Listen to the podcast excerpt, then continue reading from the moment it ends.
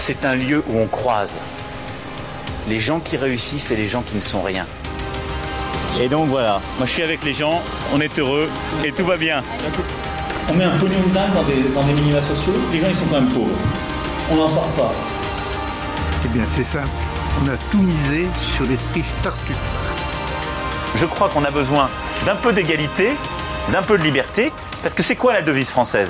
Liberté, égalité, Eh ben, banco, voilà. Nous, c'est ça ce qu'on va essayer de faire. Bonjour et bienvenue dans cet entretien du monde moderne avec aujourd'hui un journaliste qui a une carrière incroyable, André Berkoff, euh, qui a fait à peu près tous les titres de France et de Navarre depuis les années euh, 70 et avec qui euh, bah, j'aimerais revenir euh, sur sa carrière et peut-être un, moment particulier euh, de la carrière d'André que vous ne connaissez sans doute pas. Euh, c'est 1983, c'est le virage de la gauche de gouvernement avec un livre euh, de Caton et, un certain François Hollande qu'on entendra tout à l'heure qui a prêté la voix euh, au, au Bonjour André. Bonjour, bonjour Alexis. Alors, première question, euh, toi qui as cette euh, carrière que, que j'ai fait, hein, euh, tu, tu es né au Liban, tu, tu es venu ici euh, après et tu as travaillé dans la presse qui était à, à l'époque florissante. Comment tu vois aujourd'hui le, le- le paysage médiatique et, et le, le travail des collègues, on va dire? Bah écoute, le paysage médiatique a évidemment énormément changé par rapport aux années 70, même par rapport aux années 80. Je crois que la, hum, il y a eu beaucoup, beaucoup, beaucoup de raisons, hein, mais la chose la plus importante et peut-être la plus préoccupante, c'est la, le contrôle, je dirais, ou la mise sous maîtrise des contrôleurs de gestion par rapport aux journalistes. Non pas qu'il ne faut pas des contrôleurs de gestion. Les entreprises doivent marcher et il n'y a aucune raison des entreprises à perte. D'ailleurs, je rappelle que nous subventionnons, comme on sait, tous les journaux ont des subventions d'État non négligeables. C'est-à-dire le contribuable paye, par exemple, les quotidiens comme Le Monde, Le Figaro, à raison de 6 à 7 millions d'euros par an, même à peu près un million d'euros par mois. Il y a ça. Mais en plus de ça, il y a le côté, je dirais, de euh, il faut absolument faire attention et casser les coûts et cost killing, comme on dit en américain, c'est-à-dire tuer les coûts. Et donc, il y a eu un problème, c'est que où est la valeur ajoutée? Pourquoi? Parce que parallèlement, il y a eu l'éruption des réseaux sociaux, Internet, il y a une extraordinaire offre, l'offre excède la demande, que ce soit de Netflix à la télévision ou jusqu'au à tous les réseaux, les blogs et tout ça, d'ailleurs, dont, le tien, et c'est très bien. Et moi, je suis pour cette irruption et cette formidable richesse qu'il y a eu, sauf que la presse en tant que telle, si elle veut concurrencer, il faut se demander où est la valeur ajoutée. S'il n'y a pas de valeur ajoutée, et la valeur ajoutée, c'est quoi? C'est le style, c'est la mise en perspective véritable, c'est l'expertise dans l'information, et c'est l'enquête. S'il n'y a pas ça, eh bien pourquoi les gens vont acheter ce qu'ils peuvent avoir gratuit? Donc, d'où la crise, D'où la baisse des journaux, et je ne parle même pas des fake news. On pourrait parler du pont de Ligonnès, mais au-delà de ça, au-delà fake news ou pas, qui n'est pas le vrai problème, le vrai problème, c'est que la presse a perdu les moyens de se singulariser, et ça, c'est très grave. Est-ce qu'il n'y a pas un problème aussi avec la formation des journalistes, les écoles de journalisme euh, euh, On a eu des, des- des générations de journalistes qui qui sortaient pas d'école en fait, hein, qui étaient sur le terrain, qui apprenaient le métier parce qu'ils aimaient écrire, parce qu'ils étaient curieux. Est-ce qu'il n'y a pas euh, un nivellement par le bas par la fonction? Alors, je vais dire, je- moi, je, je, je ne peux pas aller contre. Je suis un exemple vivant. J'ai jamais fait d'école de journalisme, et je dirais que, franchement, on va pas citer les gens pour, eh, enfin, que ce soit Kessel, que ce soit Roger Vaillant, que ce soit, ils n'ont pas fait d'école de journalisme. hein. tous les grands reporters dont on parle, Lucien Baudard et compagnie. Alors, je ne dis pas que l'école de journalisme n'est pas bien. Le problème, c'est que apprendre le métier, je crois que ce métier-là, il s'apprend sur le terrain c'est pas euh, dans une école. Maintenant, l'école peut apporter, mais l'école aussi a, je dirais, son dommage collatéral, qui n'est pas si collatéral que ça, c'est le formatage. Il y a incontestablement, je vois, chez un certain nombre de gens qui sortent, pas tous heureusement, il y a un formatage, une pensée un peu dominante, je dirais un certain bobo-gauchisme, etc., etc., qui, euh, au-delà des titres, euh, embrasse un certain nombre de gens. Et encore une fois, pour moi, quand on me demande, j'ai dit, écoutez, pour être journaliste, lisez, lisez, lisez, faites des études, faites Sciences Po, faites Sciences Éco, faites ce que vous voulez, mais lisez. Et deuxièmement, allez sur le terrain. Après, que le meilleur gagne, le plus curieux, le plus cultivé, le plus mis en perspective, c'est qu'ils ont de talent. Je crois que c'est ça qui est le plus important. Donc effectivement, il y a eu un formatage d'un côté. Euh, François Giroud n'avait pas, je dirais, je prends François Giroud qui a été une plus grandes journalistes françaises, euh, est allé jusqu'à son certificat d'études. Donc je ne veux pas dire que c'est un bon exemple, je veux dire simplement qu'il faut arrêter de penser que ces écoles de journalisme, pour être médecin, il faut faire des études de médecine, c'est clair. Pour être ingénieur aussi, pour être astronaute aussi. Le journalisme, c'est vraiment une question, encore une fois, je le répète, de don d'écriture ou de don de parole, de surtout de la capacité à mettre en perspective les choses et enfin l'enquête. Voilà. Donc euh, je crois que l'école de journalisme n'est pas la panacée à ce qui se passe dans la presse. Est-ce qu'il n'y a pas aussi une question de, moyens? On en parlait, l'un les gestionnaires. Euh, quand on voit ce qui s'est passé euh, avec l'affaire Dupont de Ligonnès euh, et tous les titres français, quasiment sans exception, qui titrent Dupont de Ligonnès arrêté alors que c'est une fake news. Alors effectivement, alors on va pas jeter les enfants journalistes avec l'eau du bain, mais mais il y a un vrai problème, c'est l'emballement et pas seulement dû aux réseaux sociaux, etc. Ce qu'il y a eu d'ailleurs, elle est exemplaire. Vous avez raison de le, de le, de le, mentionner. Ce qui est exemplaire dans l'affaire du pont de Ligonnès, c'est qu'on ne vérifie plus. C'est on fonce, il y a eu un anonyme qui dit il est embarqué dans tel avion. Les gens disent oui, on va voir. Les, le- les policiers français disent écoutez, on pense que c'est lui. Les journalistes sans, mais c'est ça qui m'a frappé, sans le conditionnel. Ils auraient pu dire tout ça en disant écoutez, on pense que, on croit que, euh, ce n'est pas encore prouvé. Mais non, Dupont de Ligonnès a été arrêté. Résultat des courses, qu'est-ce qui se passe? Dans la course, à l'auditeur ou au téléspectateur, on y va. Alors on casse tout, on fait édition spéciale. Très important cette histoire d'édition spéciale, parce que ça légitime auprès du téléspectateur. Édition spéciale, il a donc été arrêté. Donc les experts, et on y va, tout le monde y va, c'est extraordinaire. C'est les moutons de panurge, vous savez, on y va au bord de la falaise, et on va dans la falaise. Et voilà. Et ça, c'est quand même assez grave, parce que pourquoi c'est grave? C'est parce que ça introduit encore plus qu'avant, et on sait très bien où sont aujourd'hui les journalistes dans tous les sondages, on voit très bien où les gens placent le journalisme dans la confiance, eh bien ça introduit un scepticisme encore beaucoup plus important, et ça, vous voyez, eux-mêmes, regardez ce qu'ils nous font, ils nous montent euh, des, des, des trucs bidons, ils nous racontent ça, et après ils s'excusent. Je crois que c'est très dangereux, et je crois que c'est simplement un wake-up call, une piqûre de rappel, une piqûre de réveil. Il faut vraiment faire attention à la manière dont on prononce les choses, dont on dit les choses, et cette espèce de course à l'échalote sans aucune vérification, eh bien les résultats que l'on sait, et c'est pas très bon pour les journaux, c'est le moins que l'on puisse dire. Il y a aussi une certaine euh, forme d'autocensure, hein, un manque d'esprit critique euh, et de scepticisme, on va dire. Euh, toi, tu as été critiqué, par exemple, pour avoir voulu faire une, interview d'Assad, alors que c'est e- essentiel de savoir ce qui se passe dans la tête de ce monsieur et de pouvoir le, reporter en tant que journaliste. Alors, je vais, je vais donner l'interview d'Assad, effectivement. Je vais voir, on l'écoute, comme j'ai été critiqué pour l'interview de Trump. Qu'est-ce qu'on va faire Mais qu'est-ce que tu vas faire avec Trump? Mais je vais, je vais vous dire, Alexis, il y a quelque chose de plus grave encore. C'est l'affaire Mamoudou Gassama. Vous vous rappelez l'affaire Mamoudou Gassama où il est, il monté, il a été décoré, il a très bien, un immigré sans papier qui a sauvé un bébé au cinquième étage. Moi, j'ai dit, je raconte ça parce que c'est très exemplaire. Je suis chez Pascal Pro à CNews et je dis, écoutez, il y a quelque chose qui me, bon, c'est formidable ce qu'il a fait. J'ai pas du tout mis en cause Mamoudou Gassama, mais j'ai, mais la chute du bébé du cinquième au quatrième étage, sans problème, comment ça se fait? Comment Mais vous êtes un complotiste, chez Morandini, mais, vous, c'est une atteinte au moral de l'armée, enfin du peuple. Et, et il se fait que j'ai mis deux de mes collaborateurs sur une enquête, j'ai dit, je voudrais comprendre. Je ne sais pas. Or, le journaliste, c'est ce que je disais, avoir question à tout. Je suis pas pas dit du tout que Mamadou a été euh, euh, commissionné pour ça. J'ai dit comment un bébé, ça a été dit, est tombé de trois ans et demi. Or, je suis tombé. Je vous donne cet exemple parce qu'il est, il est parfait. Je suis tombé sur une étude faite par un grand universitaire américain, l'université de New Orleans en Louisiane, qui a entendu, il a regardé, il a fait une analyse dans une revue scientifique en disant c'est impossible. C'est impossible selon toutes les, les la, loi de Newton et compagnie que ce bébé soit tombé, c'est impensable.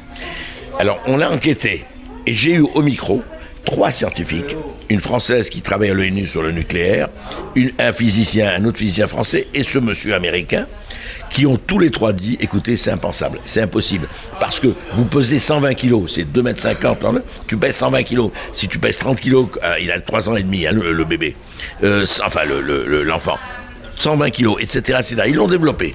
Bien. Qu'est-ce qui s'est passé? Je l'ai publié, je l'ai dit à Sud Radio. Et j'ai appelé d'autres, j'ai dit écoutez, parlez-en, pas un mot pas un mot. C'est-à-dire, l'omerta, je dis, écoutez, voilà un truc, je ne suis pas en train de parler de Mamadou Gassama, voilà quelque chose que vous devriez transcrire. Voilà le témoignage des physiciens qui ont donné leur nom, qui ont parlé tout à fait ouvertement, qui vous disent, c'est impossible physiquement que ça ait pu se passer. Avec le miracle, avec Bernadette Soubirous, avec les miracles de Fatima, c'est impensable. Bon, eh ben, euh, eh ben ça, voilà, c'est un signe formidable, l'omerta. Pas un mot. Non, non, on n'en parle pas. Ah ben oui. Mais j'ai dit même à, je me rappelle à Pascal Pro, que je connais, que j'aime bien. Je dis alors, tu, tu, tu fais un démenti? Non, c'est une vieille histoire, c'est pas la peine. Ah. Donc c'est, c'est quand même formidable. Voilà un truc très précis. Je leur ramène des témoignages, je leur ramène des analyses de scientifiques incontestables et incontestés. Voilà. Ça, ne suffit pas. C'est comme l'affaire Epstein, ça va mettre du temps avant qu'on enquête euh, sur les, ramifications de ce réseau pédocriminel. Ah euh, alors je voulais euh, aborder un autre thème avec toi, qui était l'épisode Caton. Euh, qui a été un livre pamphlétaire, hein, euh, qui a été euh, initié par Jacques Attali, il me semble, sourcé par François Hollande et écrit par toi, sous le pseudonyme de Caton. Est-ce que tu peux nous raconter la genèse et, l'épopée de ce livre? Et je, je, vais vous je vais te raconter comment ça s'est passé. Effectivement, un jour, c'était en septembre 82 très exactement. Pas... Jacques Attali me dit, ah, que je connais depuis très longtemps, il me dit, tu le président a pensé à toi, parlant de Mitterrand. Je dis, ah bon? Parce que j'avais fait, vous vous rappelez, en 1977, donc six ans avant, cinq ans avant, j'avais fait les 180 jours de Mitterrand sous le pseudonyme Philippe de Comines, qui avait été un best-seller, où je racontais que c'était en 78 où on pensait que la gauche allait gagner les législatives. Comme euh, Giscard avait accepté la cohabitation, le principe, donc on pensait que Mitterrand serait Premier ministre si la gauche gagnait, et j'avais fait que, serait effectivement le ministère Mitterrand sous, Giscard, donc les 180 jours de Mitterrand. C'était formidable, mais Alexis, je vous raconte ça que j'ai eu quand même, on avait fait le ministère Mitterrand sous Giscard. Honnêtement, quatre ans avant, j'avais 50% juste par rapport au Premier ministre Mitterrand. Mais surtout, j'ai fait la fortune de quelqu'un. J'exagère à peine. Quand on est arrivé à Noé, de la Culture, je me rappelle, c'était donc, je rappelle, c'était en 77. On le, je l'ai fait en juin 77, comme ça, juillet. Et euh, on discutait avec mon éditeur, qui était le seul dans la confidence. Et il me dit, allez, on va mettre Jacques Ralit, c'est le député communiste. J'ai dit, non, non, non, on va mettre Jacques Lang. Il me dit, mais Jacques Lang, mais c'est ridicule. Euh, Jacques Lang, il est bon, euh, il a Chaillot, tout ça. Je lui dis, non, non, Jacques Lang est proche de Mitterrand. Et puis, écoute, c'est un copain. Allez, on va le mettre ministre de la Culture. Et Jacques Lang m'a dit après, je te dois le ministère. non, ce qui n'est pas vrai, bien sûr. Ce qui est... Mais, bon, alors donc, et alors, Attali me dit, écoute, euh, il va y avoir les municipales, tu pourrais pas nous faire un truc de politifiction sur les municipales Et moi, je n'aime pas nager deux fois dans le même fleuve. Je dis, politifiction, ça va, on l'a fait avec l'autre, on va pas recommencer. Et je me suis demandé quoi faire. Et j'ai fait un détournement de commande. J'explique. Je me suis dit, bon, ça... Euh, et je me rappelais d'un livre situationniste signé Sensor, qui était l'un des des proches de Guy Debord, qui s'appelait Gianfranco Sanguinetti, qui avait écrit Véritable chance de sauver le capitalisme en Italie, sous le pseudonyme de Sansor, et ça avait été un succès fou. Tout le monde, c'est un industriel qui disait Le capitalisme est mort si on fait pas ça. Et j'ai dit Voilà, il faut faire ça, il faut faire vraiment quelque chose qui soit un aristocrate de droite, enfin un notable de la droite, un politique de droite, il regarde passer la gauche, qui dit voilà la gauche est là, mais la gauche, elle va gérer le capitalisme. J'ai vraiment eu cette idée. Il dit ah bon, euh, bon, j'ai dit laisse-moi faire. Et donc j'ai trouvé le, titre, le, pseudonyme Caton parce que Caton le censeur, hein, et puis de la reconquête. Donc quand je dis j'ai un tournement de commande, pourquoi ça a eu un succès fou? Et attention, tout le monde dit le tournant 423. Non, le tournant date de 82, quand Delors avait proclamé la pause des réformes. C'est pour ça, moi j'ai bâti tout ça sur l'idée que c'était déjà, on sentait déjà que le tournant était abordé.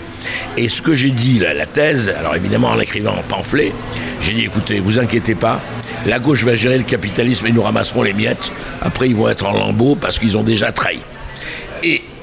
Bon, et alors, effectivement, et je dis à Atali, sauf qu'il y a une chose, un, problème, c'est que moi je ne suis pas économiste et je voudrais vraiment vérifier les chiffres parce que je ne veux pas raconter les, des bêtises sur les chiffres et c'est pas ma spécialité, l'économie.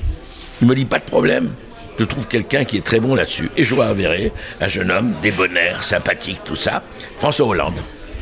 François Hollande me donne donc les, les, chiffres, on vérifie, on devient d'ailleurs très, très, très proche, là, marrant. Et effectivement, donc, le livre paraît en janvier 83. C'est important, donc, avant le... Et tout de suite, folie, ça a été vraiment la folie. Ça a été euh, 250 000 exemplaires vendus, la folie totale, et tout le monde se demandait qui était Caton.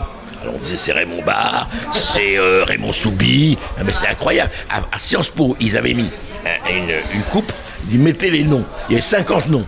Giscard, Barre, machin, non c'est... Et alors il y a eu mieux.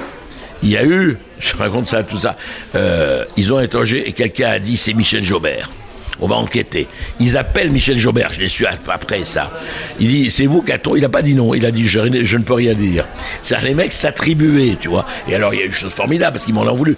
C'était extraordinaire, Alexis. C'est quand on se retrouve dans un dîner et les gens parlent de l'histoire Caton, parce que tout le monde a parlé pendant un an. Et moi, je suis là.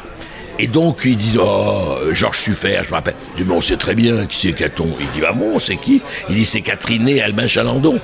Ah, je dis, ah bon, et pourquoi? Il dit, Catherine, ça commence par 4, et Chalandon, ça finit par on. 4 on, bien sûr.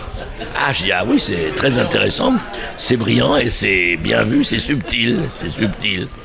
Et bon, et, et, donc, il y a eu cette chose extraordinaire, parce que, pourquoi? Parce que sur le fond, il disait effectivement ce qui se passait, c'est-à-dire, il disait à la droite, vous inquiétez pas, et à la gauche, il disait, regardez cette droite nulle et en lambeaux. Donc, ça a été une histoire extraordinaire. Et surtout, quand euh, France Inter, Europe 1, évidemment, interrogeait l'éditeur, il disait on veut savoir, il n'y avait rien. Hein, tu sais, je passais, il n'y avait pas Internet à l'époque, donc passais les, j'ai répondu à l'état d'interview. Euh, l'éditeur me passait les questions, je l'ai envoyé à l'éditeur, c'est tout passé par l'éditeur Claude Durand, qui dirigeait Fayard à l'époque. Et donc, à un moment donné, les radios disent mais euh, attendez on veut la voix de Caton tout ça sauf que moi à l'époque j'étais beaucoup plus connu qu'au Hollande et donc ça ça a changé depuis heureusement pour lui mais euh, et c'est Hollande et c'est pour ça, et tout le monde ressort à chaque fois, France Inter Europe il en a fait deux, il disait nous autres gens de droite, etc., etc. Caton est quelque part au téléphone en France. Caton, bonjour. Allô, oui, bonjour. Bien. Alors d'abord, pourquoi ce pseudonyme de, de Caton? Eh bien, tout simplement parce que il y a des vérités à dire et que ces vérités ne sont pas forcément bonnes à entendre pour euh, tout le monde et qu'à partir de là, euh, j'ai voulu dire la vérité, la vérité à mes amis d'abord et la vérité aux Français. La vérité, c'est tout simplement que le pouvoir socialiste ne tombera pas comme un fruit mûr et ce qui laisse entendre que euh, nous pouvons, c'est-à-dire nous la droite, revenir au pouvoir dans les mois qui viennent ou même dans les deux années qui viennent, se trompe et trompe les Français, démobilise nos amis. C'est la première vérité. N'est pas parce que Pierre Mauroy est à Cayenne ce matin que nous sommes débarrassés de la gauche. C'était très drôle. Mais je raconte quelque chose que j'ai pas raconté, c'est que Hollande a été mon nègre. En 88, cinq ans après, je fais un livre qui s'appelle chez Robert Laffont, qui s'appelle Comment choisir votre prochain président de la République sans risque au moment des élections de 88. Donc il y avait euh, Rocard, euh, Mitterrand, euh, Giscard, pas Giscard, pardon, Le Pen, enfin tous les candidats de l'époque pour les élections de 88. Et donc j'avais fait, je le présentais comme des bagnoles, etc. C'est-à-dire le fabricant, les défauts de fabrication, sachant que je leur disais, cher lecteur, cher électeur, lecteur, attention, le produit n'est ni remboursable ni échangeable. Une fois que vous l'avez, vous l'avez. Donc on avait fait, mais vraiment comme un truc de consommation.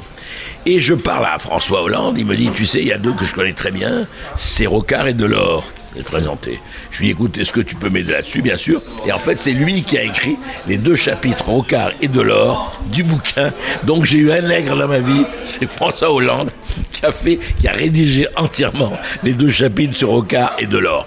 Donc voilà, l'histoire Caton a été extraordinaire parce que c'était l'auberge espagnole du fantasme. Chacun projetait euh, qui c'était, et ça a duré un an jusqu'à ce que je me dévoile à apostrophe chez Pivot euh, au bout d'un an. Ça a été quoi, du coup, l'onde de choc une fois que tu as révélé que c'était toi. Ah bah ils ont dit oui, mais alors c'était un journée parce que effectivement on m'a dit pourquoi le pseudonyme. Si j'avais signé André Berkoff, ça n'avait pas du tout le même impact. André Berkoff est journaliste, bon, tandis que là tout le monde se disait quel est cet homme politique qui dit ce qui se passe? Or, j'avais suffisamment d'informations pour raconter de l'intérieur ce qui se passe, à savoir, et le plus important, et ça, pourquoi je dis détournement Ça même, Attali et Mitterrand l'ont pas vu. J'ai dit, la gauche allait épouser le capitalisme et gérer le capitalisme au moins aussi bien que la droite. Ça, ils l'ont même pas vu et senti, et c'est ça qui, pardon, qui s'est passé. On l'a vu. Et alors après ça, euh, quels ont été tes rapports avec euh, Attali? Puisqu'on on connaît aussi le, le poids d'Attali dans la construction d'Emmanuel Macron. Euh, Est-ce que tu as eu d'autres rapports? Et de Hollande également, euh, voilà. Non, alors voilà, il, il faut que je le dise très franchement, Attali, je le connais depuis les années 75, et je dirais que euh, il y a des choses sur lesquelles on n'est pas du tout d'accord politiquement, mais c'est un ami, et moi j'ai, euh, je dirais, j'ai la fidélité de l'amitié. C'est-à-dire Attali, c'est quelqu'un qui il est, ce qui est très intéressant chez lui, c'est que c'est une véritable machine. C'est, une éponge et une machine. C'est-à-dire qu'il- moi, je me rappelle que je lui ai passé des bouquins euh, qu'il était très loin euh, de ses préoccupations euh, sur euh, l'herbe du diable, Carlos Castaneda, euh, tout, tu vois, tout le, le truc des autonomes, etc. Et j'étais très frappé la manière dont il incurgit. Il lit 148 heures, comme c'est un homme qui dort 4 heures par nuit. Euh, c'est, c'est-à-dire qu'au moment où nous on dort, lui à 4 heures du matin est déjà en train de pondre. C'est un, c'est une machine à pondre. Et c'est quelqu'un qui, euh, je dirais, je voilà, c'est, j'ai, j'ai vraiment, euh, il y, y a une amitié, on se voit, on se voit pas, c'est pas une question de voir souvent ou pas, mais c'est quelqu'un avec qui j'ai partagé beaucoup, beaucoup de choses. C'est-à-dire que cette histoire de Caton, euh, et je, et je, nous a un peu liés, tu vois, parce qu'il y a eu une complicité. Après, encore une fois, on diverge tout à fait sur un certain nombre de choses. Maintenant, Attali, c'est ça, il a été dans le. C'est-à-dire Mitterrand, c'est intéressant, Mitterrand était fasciné par cette boîte à idées. Comme il disait, il en prenait une sur dix, mais euh, sa mécanique intellectuelle, il est comme ça, Mitterrand, comme il a été fasciné par Tapi. Mitterrand adore les, gens hors normes. Tu vois, c'était son truc. euh, et donc, il a mis Attali, ce qui était à côté de lui quand même. Pendant dix ans, Attali était... euh, moi, quand j'allais voir Attali, je me rappelle... Ah oui, faut que je te raconte une anecdote. Un jour, je me rappelle, euh, donc, vraiment, premier conseil des ministres, mai 81, Mitterrand élu, ou juin, je sais pas, enfin, premier conseil des ministres, à l'Élysée. Et, euh, je sais pas, j'ai Attali au téléphone, il me dit, tu es allé à l'Élysée Je dis, non, non, jamais, je pas eu l'occasion. Il me dit, viens, je vais te faire visiter, il y a le conseil des ministres, j'ai un peu de temps pendant ce temps-là. Et j'arrive, et tu avais 500 journalistes qui étaient là le perron de la cour. Je fends la foule, il y a des gens qui connaissent Berkov, qu'est-ce que tu viens là-bas? Je dis rien, je passe. Et il me fait visiter. Trois quarts d'heure après, il me dit, voilà, Berkov, tu es dans le ministère, qu'est-ce qui se passe? Tu vas être nommé. Je repasse sans rien dire. Et à l'époque, j'étais chez Robert Laffont, j'étais directeur littéraire chez Robert Laffont. Et je me rappellerai toujours, une demi-heure après, François m'appelle, il dit alors euh, André Berkoff, euh, on vous a vu à l'Elysée, vous êtes resté quand même trois quarts d'heure, une heure. Euh, Est-ce que vous avez. Ah, il dit, écoutez, je vais vous dire quelque chose, mais alors c'est en off, hein, c'est off. Eh bien oui, oui, oui, je suis nommé secrétaire d'État au plaisir au ministère du temps libre. Il avait, tu sais, ils avaient créé le ministère du temps libre. Il me dit ah bon, il crée un secrétaire d'État au plaisir? Et c'est quoi? Ah j'ai dit c'est très simple. Eh bien, les ouvriers vont pouvoir baiser en deux et trois heures, ça suffit. Il n'y a aucune raison que les ouvriers ne baissent pas comme les bourgeois. On est la gauche au pouvoir, donc on va faire des chambres à coucher pour que, au moment de la pause, ils puissent. Ah bon, ah bon, oui. Et j'ai dit ensuite, gigantesque orgie le 13 juillet au soir, place de la Concorde. Quoi, une orgie? J'ai une orgie. Nous sommes pour les libertés. Il n'y a aucune raison que le peuple ne profite pas des libertés que ces bourgeois pervers ont. Et le mec, je le sentais en train d'écrire. Et heureusement, et après, je raccroche. Et heureusement, ils ont le téléphone au ministère du temps libre. On dit c'est vrai. Donc euh, voilà, Attali, euh, on a partagé les trucs. Et encore une fois, mais c'est vrai que c'est vrai qu'il a le. C'est vrai que c'est amusant. Parce que Hollande était donc avec lui. Bon, Hollande, on a su pourquoi il a été président, après Strauss-Kahn et compagnie. Et Macron, c'est vrai qu'il a appelé Macron parce qu'il repère. Il est très bon pour repérer les gens aussi. Et Macron, c'était la commission Attali au moment de Sarkozy. Hein. Donc il a pris comme secrétaire. Mais Macron, je ne le connais pas. Je ne connais pas du tout Macron, je l'ai jamais rencontré. On pose beaucoup de questions en ce moment sur la liberté euh, d'expression, liberté de la presse aussi. Euh, comment toi tu vois, euh, on en a un peu parlé en introduction, mais c'est pour conclure, euh, le métier de journaliste aujourd'hui et demain Ouais, là, là, bonne question et forte. Moi, je crois pas du tout parce que les gens disent c'est fini, le journalisme est mort, on va le remplacer par des robots. Tu sais, ça arrive à là. Hein. Évidemment, il va y avoir ça, c'est clair. Hein. Le côté information préparée, vous emmerdez pas. On va faire avec des annonceurs, comme ça, on va vous donner les. Certes, ça va exister. Mais encore une fois, je crois que c'est là aussi, je crois que c'est se tirer une balle dans le ventre. Et je crois qu'effectivement, il faut un très mauvais calcul. Pour une raison simple. C'est qu'encore une fois, les gens, ils vont pas acheter ni même lire des choses qui n'auront aucun intérêt puisqu'ils savent comment c'est fabriqué. Donc je crois que le journalisme, en revanche, il est devant incontestablement, et lui et les, gens qui font du journalisme, enfin les, les propriétaires, les actionnaires, etc., devant une contradiction fondamentale qui est celle-ci. Comment je reviens à la valeur ajoutée, qui est un terme d'affaires, comment faire quelque chose qui tranche dans un univers où, encore une fois, l'offre sera et continuera à être infiniment supérieure à la demande. C'est vraiment ça, on le voit très bien. Euh, on crée des web télé, par exemple. Moi, je vois, il y a eu quelques web télé qui se créent avec des abonnements. Pourquoi, par exemple, Mediapart, ça marche? Parce que Mediapart a la valeur ajoutée de ses enquêtes. S'il n'y avait pas eu Cahuzac et compagnie, Mediapart n'aurait jamais marché. Et, c'est normal. Vous amenez quelque chose comme le canard enchaîné, on en a parlé. Euh, c'est là. Si encore une fois, bon, alors il y a ça, il y a le côté de la valeur ajoutée. Donc les robots annonceurs n'auront aucune valeur ajoutée puisque c'est pas leur but.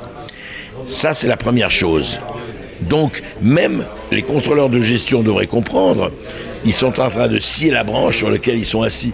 Puisque s'il n'y a encore une fois pas ça, qu'est-ce qu'il y aura? Deuxièmement, donc, ça, on en a parlé au début de l'entretien. Deuxièmement, le problème, effectivement, d'avoir des gens qui ont la culture nécessaire, la connaissance nécessaire, l'expérience nécessaire, il ne s'agit pas de parler de tout et de n'importe quoi, pour dire des choses qui vont plus loin. Euh, il y a des, il y a Thinkerview, il y a Contrepoint, il y a des, des, blogs et des sites qui font un très très bon travail, il faut le dire. Moi, je veux dire, moi, papivore, génération papivore, je suis beaucoup plus sur Internet. Pourquoi? Parce que un ou deux clics, ça m'amène, et tu le sais très bien, à des, des, des chroniques, à des choses qui qui amènent des choses sérieuses et aussi des fake news. Mais à nous de faire le tri. Donc je crois que l'avenir du journalisme sera par des gens qui auront une vraie culture générale, c'est fondamental. S'il n'y a pas de culture générale, il n'y aura rien.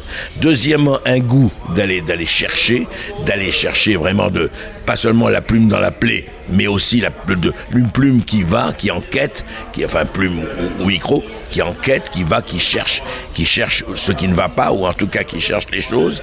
Et je crois que l'avenir du journalisme, il appartient aux gens qui sauront financer ça parce que le retour sur investissement et je pars tu exprès en termes de business, le retour du investissement sera là intéressant.